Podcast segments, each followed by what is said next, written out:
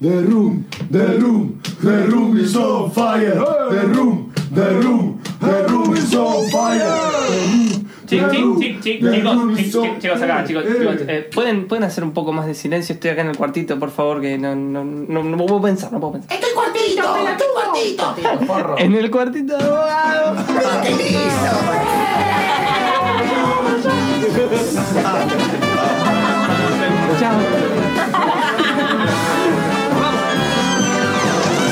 The Little Room of Bogado. ¿Por qué ríes así? Y no tienes razón para amargar mi corazón. Tú sabes que te quiero. 1436 en la ciudad de Buenos Aires y dicen en el resto también del país. Claro, estamos aquí en ese lugar infame llamado el Cuartito de Abogado, un segmento nacido del corazón de Infernet que se trasladó buenamente a eh, el programa, eso que falta, en donde nos encontramos ahora mismo, y en donde paramos un poquito la pelota y solemos entrevistar a diferentes personas que estén presentando algún libro, que hayan escrito algo, que sean conocidos por eh, incurrir en el arte de la escritura en general, y entre esas personas, eh, eh, en su muy variopinto eh, CV de escritura, tenemos a Maximiliano Crespi, quien acaba de sacar el libro La Revuelta del Sentido, un, ensayo muy, muy interesante, concentrado más que nada en la reflexión sobre la literatura del filósofo argentino León Rosichner. Estamos en comunicación telefónica con Maxi. Hola Maxi, ¿cómo estás? Hola Fer, ¿cómo estás? Un placer estar en el cuartito de nuevo. Ah, por favor, gracias, pero enormemente por, por esta comunicación. Eh, ante todo, bueno, felicitaciones por el libro. Eh, sé que tuvo como eh, una especie de historia personal bastante interesante porque es el resultado de, de una convocatoria, de un premio, por lo que tengo entendido. Sí, en realidad la historia es un poquito más larga. Es, es lo que iba a ser mi tesis de, de graduación, de licenciatura. Tiene El libro tiene, digamos, originariamente los primeros textos tienen, deben tener 15 años. Ah, mirá. Eh, pero bueno, nada, después me decidí por el otro gran pope del 55, eh, que es Viñas, Claro. entonces esa fue mi tesis, y esto siempre estuvo dando vueltas, me pidieron un par de cursos, actualicé los cursos y después escribí el curso, me mandaron el grabado, escribí el curso y dije, acá hay un libro, y después surgió lo del fondo y bueno, ganó el premio y ahí está, existe. Claro, o sea que tiene todo este recorrido tan, tan particular. Qué bueno de 15 años. 15 años, algunos textos, ¿eh? otros están más actualizados, sobre todo porque después cuando se hizo la obra completa en la Biblioteca Nacional de, Claro. de León, pude incorporar cosas que no estaban. Sí, hubo como más eh, eh, elementos. Se nota buenamente, ¿no? Por, por las dudas, para quienes nos están escuchando, la obra de León Rosigner, que es muy amplia, la verdad que es mucho más amplia de lo que yo quería inicialmente, fue editada por la Biblioteca Nacional, un poco con ayuda de Diego Stulbark, eh, Claro. y salió completa. O sea, tienen los libros como, por ejemplo, Moral Burguesa y Revolución, eh, Perón, Entre la Sangre y el Tiempo, eh, La Cosa y la Cruz, eh, nada, libros que son relativamente emblemáticos dentro del pensamiento de, León Rosichner y casi me atrevería a decir de lo que es la filosofía contemporánea argentina. Sí, sí, sin duda. Bueno, eh, hay varios pensadores que, digamos, entre los cuales me cuento, digamos, en el sentido en que yo considero que es un pensador de la dimensión, de la talla de otros pensadores internacionales, eh, por ejemplo, con los que comparte eh, una manera de, releer la modernidad, de pensar la, la relación de lo político con la constitución del sujeto. Pienso en Nancy, en, en Rancière, de esa, de esa talla, ¿no? Eh, graduado en la Sorbona, también León, eh, increíblemente desconocido, sobre todo sobre aquella, por aquella tesis que dice que no existe la filosofía argentina, ¿no? Que, que suele Claro. lucubrar Oscar Terán, solía. Eh, no se te escuchó lo último, Maxi. que digamos que Oscar Terán solía elucubrar una tesis eh, a partir de la cual sostenía que el pensamiento argentino era todo pensamiento revisionista eh, y no existía la filosofía argentina. Eh, Sí, sí, sí. Pero me parece que la- el León y quizá Oscar del Barco son dos autores que, que tienen una, una dimensión internacional. Sí, aparte también eh, para aquellos que por ahí no han leído... Hola. Sí, ¿me escuchás ahí? ¿Se cortó? No, no, no, te- se te Ah. escucha, se te escucha. No, no, pensé que se había cortado la comunicación. No, tranqui. No, que iba a decir que justamente el- en, en lo que es la producción de León Rossigner también se ve que hay un intento de hacer una producción original. O sea, no solo es revisión o relectura de todo lo cual autor, sino también una apuesta concreta, efectiva, que tiene su componente crítico, sobre todo precisamente en lo que tiene que ver con la literatura, que es lo que trabajás acá en la revuelta del sentido. Claro, sí, sobre todo en la última etapa de su de su trabajo, el materialismo ensoñado, digamos, es la parte que uno, uno puede considerar más autónoma, eh, pero digamos, todo pensador se construye en función de un, de un pensamiento crítico de la tradición con la que trabaja. Eso existe desde Marx o Claro, desde sí. Freud, digamos. de- y en un punto llega a conseguir una autonomía y bueno, la autonomía de, de León, que el subtítulo del libro es eh, el paso no filosófico, digamos, no literario de, de León Rosisner, es como que se inscribe en un tipo de ensayo que está en una transición entre reconocer la intransitividad del lenguaje eh, como parte constitutiva de un pensamiento autónomo. Claro, correcto. Eh, la idea precisamente tiene que ver con eh, qué pasa con la literatura dentro de esta línea de pensamiento, ¿no? Claro. O sea, pensemos, León Rosicner es alguien que históricamente no solo se formó en el ambiente cultural francés eh, de muy joven, sino que también formó parte de la revista Contorno, Claro. eh, que es uno de los textos más importantes para pensar la renovación de la crítica literaria argentina y del pensamiento político argentino en general. En esa revista estaban David Viñas, Noé Gitric, Ramón Alcalde y el propio León Rosinger, entre muchos otros, ¿no? Juan sí, José sí, Sebrelli, Mazota, sí, claro, sí. O sea- una talla... Agarrás cualquier nombre y es como, o sea, sea- ese, son 70 tesis aparte cada uno. Y claro, claro, sí, sí, ni hablar. Yo incluso siempre tengo un amigo músico que, que siempre siempre hablamos lo mismo, digamos. eh, todo, según él, la- toda la música existe para confluir en la chacarera del 55. Y yo le digo que todo confluye para la, la generación del 55 en Argentina. Claro. Yo entiendo que son tiene una alta dimensión, eh, no sé, generaciones como las del 70. Pero la verdad que en esa en ese en ese cúmulo, incluso diría que ese cúmulo dialoga mucho con el, el cúmulo Imago Mundi, digamos, más que sur, digamos, eh, donde sale donde está en el pasaje Alperindongui, eh, eh, José Luis Romero, digo, es la generación de 50 es la es la vanguardia, digamos, nos permite pensar el presente de una manera de ahí sale Mazota, ¿no? De ahí Sí. salen, sale eh, Gitric, que es hoy por hoy uno de la- las figuras más estelares de, de- de- todavía de la, de la crítica literaria argentina. Sí, claro, justamente personas que, que estuvieron vinculadas también con la renovación de, de diferentes áreas del pensamiento en las universidades eh, nacionales, ¿no? Porque pensemos, Noé Gitric es uno de los responsables un poco de armar una crítica con cierto corte estructuralista, Claro. pero también con una impronta propia, no es que es sí, tipo te enseño qué es el estructuralismo, sino que hace su estructuralismo. Eh, así como Mazota pasa de este momento en, en contorno muy ce- cercano al existencialismo sartreano, después pasa por esta serie de recuperación de- de- del arte pop y de la semiótica, digo, de ahí son sus textos sobre historieta y demás, para terminar de ser uno de los introductores de Lacan en la Argentina. Sí, sí. También, ¿no? Una, una historia apasionante Sí, ni sí hablar. misma. Eh, Los, los autores de Contorno, en realidad, además de tener un mismo fantasma con el cual dialogan todo el tiempo, que es el peronismo, digamos, ni Sí. hablar, eh, toman diferentes cauces, ¿no? Y ahí se abren caminos diferentes. O sea, pensar en Chitric o pensar en Mazota tienen más que ver con lo que es el intelectual más postmoderno en el sentido clásico, digamos, en que se lo piensa, ¿no? Y, y un autor como David Viñas o como el propio Ismael Viñas son autores que no terminan de comprar el paquete de la autonomía y de la especificidad disciplinaria y por lo tanto siempre están a mitad de camino. Claro. Yo considero que León, por eso para León es bastante crítico la posición ante ante Mazota y ante el lacanismo Sí, sí, que sí. él estaba muy conforme con la posición de Mazota respecto de eh, su primer su incipiente existencialismo digamos pero el, el- pero con relación a Mazota y a, lo- y, y a la vuelta estructuralista de Mazota por el lado del psicoanálisis eh, siente una incomodidad y uno de los últimos retratos que hace de él es muy cruel, muy cruel, quedó inédito y lo editó la, la biblioteca en, en, un, en un título que se llama eh, Retratos, es muy, muy cruel con, con Mazota. Lo que pasa que, que justamente leyendo este ensayo tan interesante que has escrito, también se entiende cuál es la perspectiva que, que tiene con respecto a algo que es, eh, digamos, que desde la lectura estructuralista siempre tiene que funcionar de manera autónoma, separada, distante de lo social. Y acá todo el tiempo vos vas mostrando cómo Rosichner tuvo una idea de la literatura literatura en donde se juega algo no solo del compromiso político en el sentido más eh, sartreano, sino también del compromiso físico, corporal, eh, vivencial, algo que parece que son términos que poco tienen que ver con la lectura estructuralista. Claro, claro. Y por eso también está cada vez siempre más volcado al ensayo, digamos, ese punto de confluencia de saberes en vez de especificidad de saberes.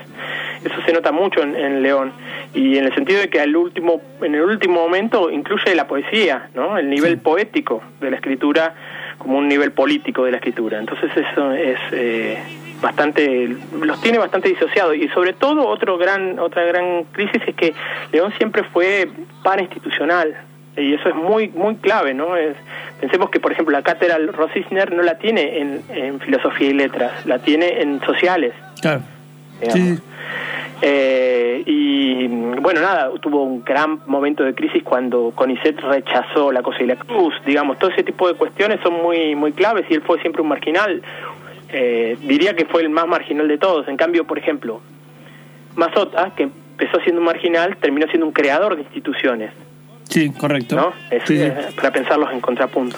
Sí, y también de una u otra manera, eh, Gitric, Viñas y demás eh, tuvieron sus cátedras. Todos tuvieron sus Todos tuvieron cátedras, sus todos tuvieron su reconocimiento institucional, incluso no solo en el sentido de, de institucional eh, eh, pensado como, como en la cátedra, digamos, pero por ejemplo la historia crítica de la literatura y la historia social de la literatura, cada uno la- las dirigió, fueron los directores eméritos, digamos, de esos, de esos dos grandes proyectos, les dio una legitimidad institucional indiscutible. Claro, sí, León claro. no tuvo eso, ni siquiera hizo una historia de la filosofía argentina ni nada por el estilo.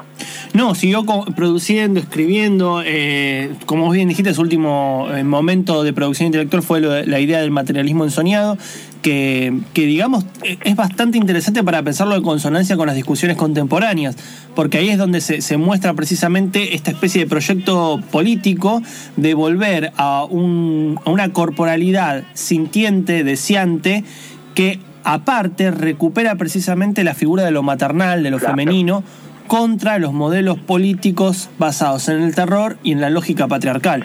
Sí, bueno, es parte de su larga discusión con el peronismo, ¿no? Por El- supuesto. El padre es el, es el conductor. Eh, y eso empieza en, en el Perón, ¿no? Todo esto está muy, muy inquistado ahí. Sí, un librazo, Perón entre la sangre y el tiempo del 79 que escribe en Venezuela, ya exiliado. Sí, sí, un libro con el cual sigue discutiendo el peronismo más interesante, digamos, con el cual eh, Horacio González sigue discutiendo, lo sigue releyendo y lo sigue pensando, digamos. Claro. ¿En qué sentido un proyecto que se presupone como, en- como emancipador, al ser conducido por un sujeto, digamos, y, y, al restablecer la, jerarquía paternal, digamos, no termina pervirtiendo aquello que, que, que vende como liberación? Sí, sí, sí. Porque, porque, digo, para, para situarnos bien y aparte para recomendar su lectura, porque ahora es un texto que está disponible, que eso es lo más interesante, antes no se encontraba en ningún lado, eh, en Perón entre la sangre y el tiempo, lo que hace Rosichner es pensar el proyecto revolucionario, por ejemplo, los movimientos peronistas revolucionarios, después del golpe del 76. O sea, cuando ya están todos en la diáspora, en el exilio, golpeados por la situación, Rosichner se pregunta, eh, casi te diría, bueno, ¿en qué falló esto? Claro. Y la idea básica es eso, que de una u otra manera el peronismo termina eh, limitándose al ser un movimiento, como vos bien decís, sostenido por la figura del padre, por esta especie de reconocimiento de ese paternalismo organizador, eh, en contra de las fuerzas revolucionarias que de una u otra manera se embanderaron en el peronismo durante el 70. Sí, 60-70. sí. Sí, sí, sí. Yo me acuerdo que una vez hablando eh, con León y le hice, le cité una vez a, a Charlie García, eh, una frase de Charlie que dice, qué lindo es ver la juventud vivir su esclavitud con tanta libertad. Y esos montoneros, me dijo. Claro. Eh, era muy fuerte, ¿no? Era, era, era complicado.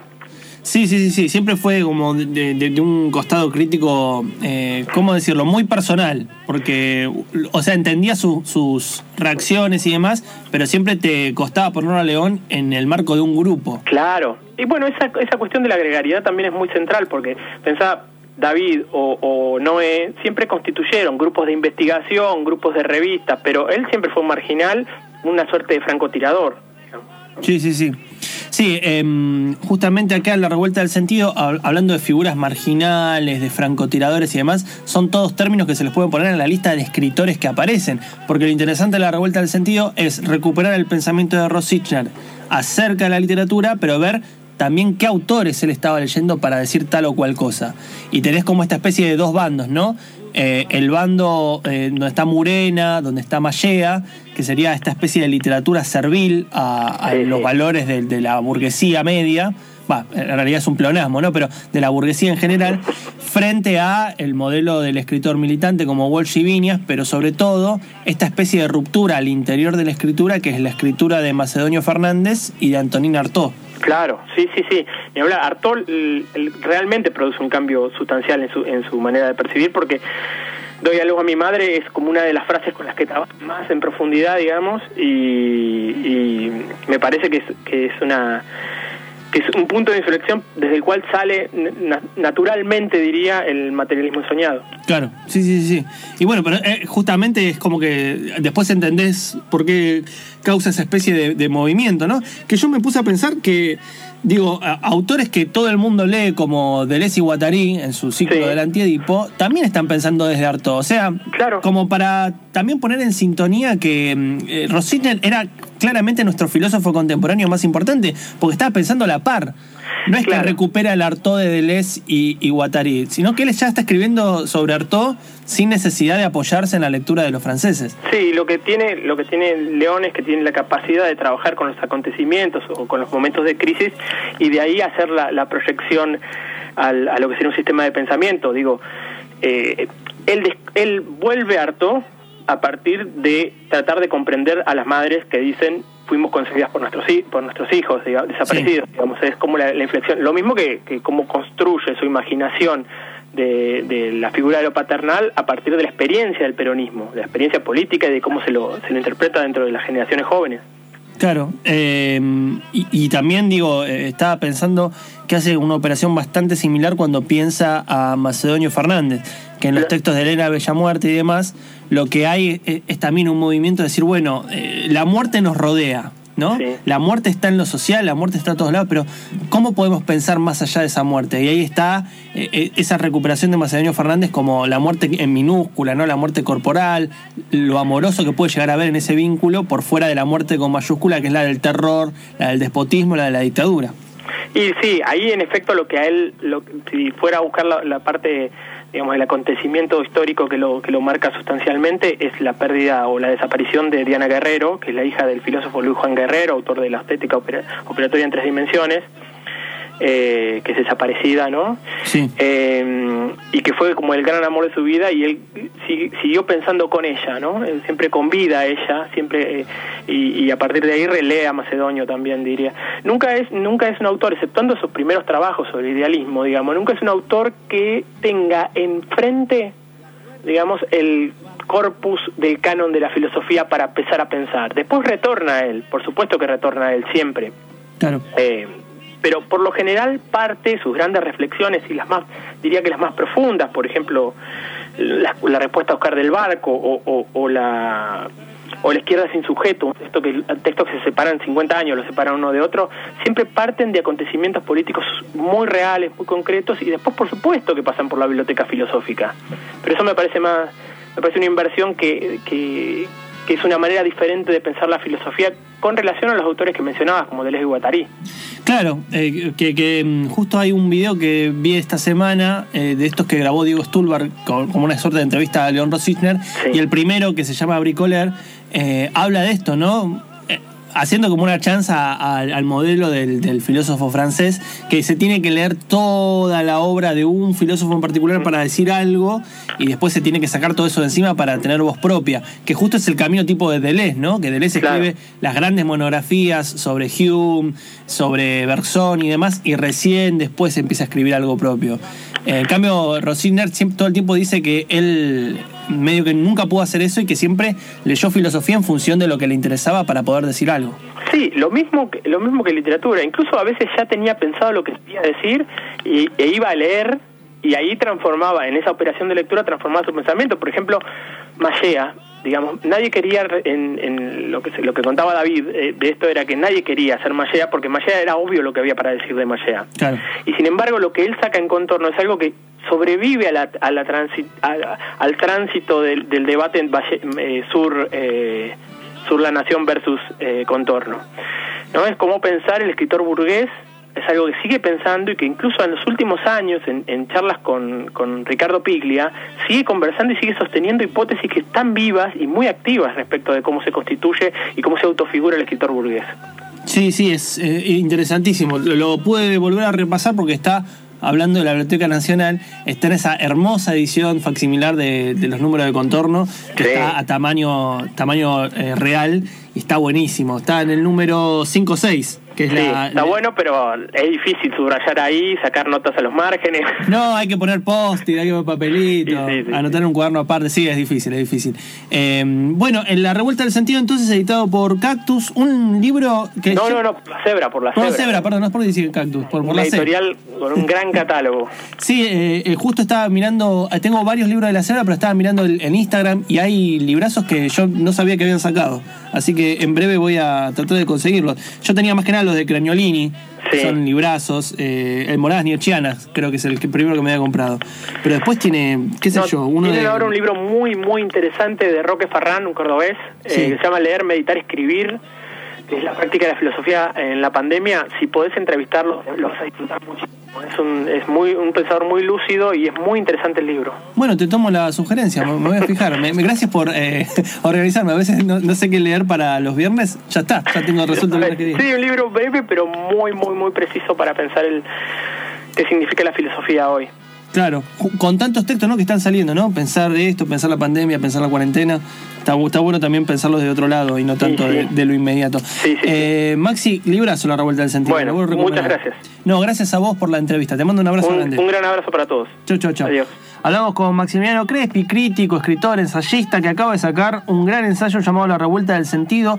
Dentro de sus libros, aparte de este, eh, eh, recomiendo muchísimo Pasiones Terrenas, que es un, texto que me encantó.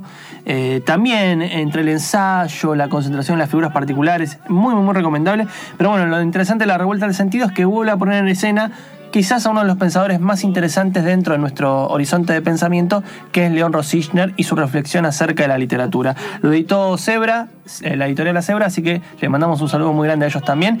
Y mientras tanto, en Buenos Aires, una canción empieza a sonar. Eine little room of Bogana. ¿Lo que escuchaste te acaba de cambiar la vida? A nosotros tampoco. Pero lo seguimos intentando. Podés escuchar todas nuestras producciones buscando Infernet en la pestaña de podcast de Spotify o seguirnos en nuestra cuenta Infernet Radio en Instagram. Porque si de intentar se trata, Infernet será siempre tu premio consolador. Digo consuelo. Uy, menos mal que corregí eso antes de que se grabe el aire porque si no...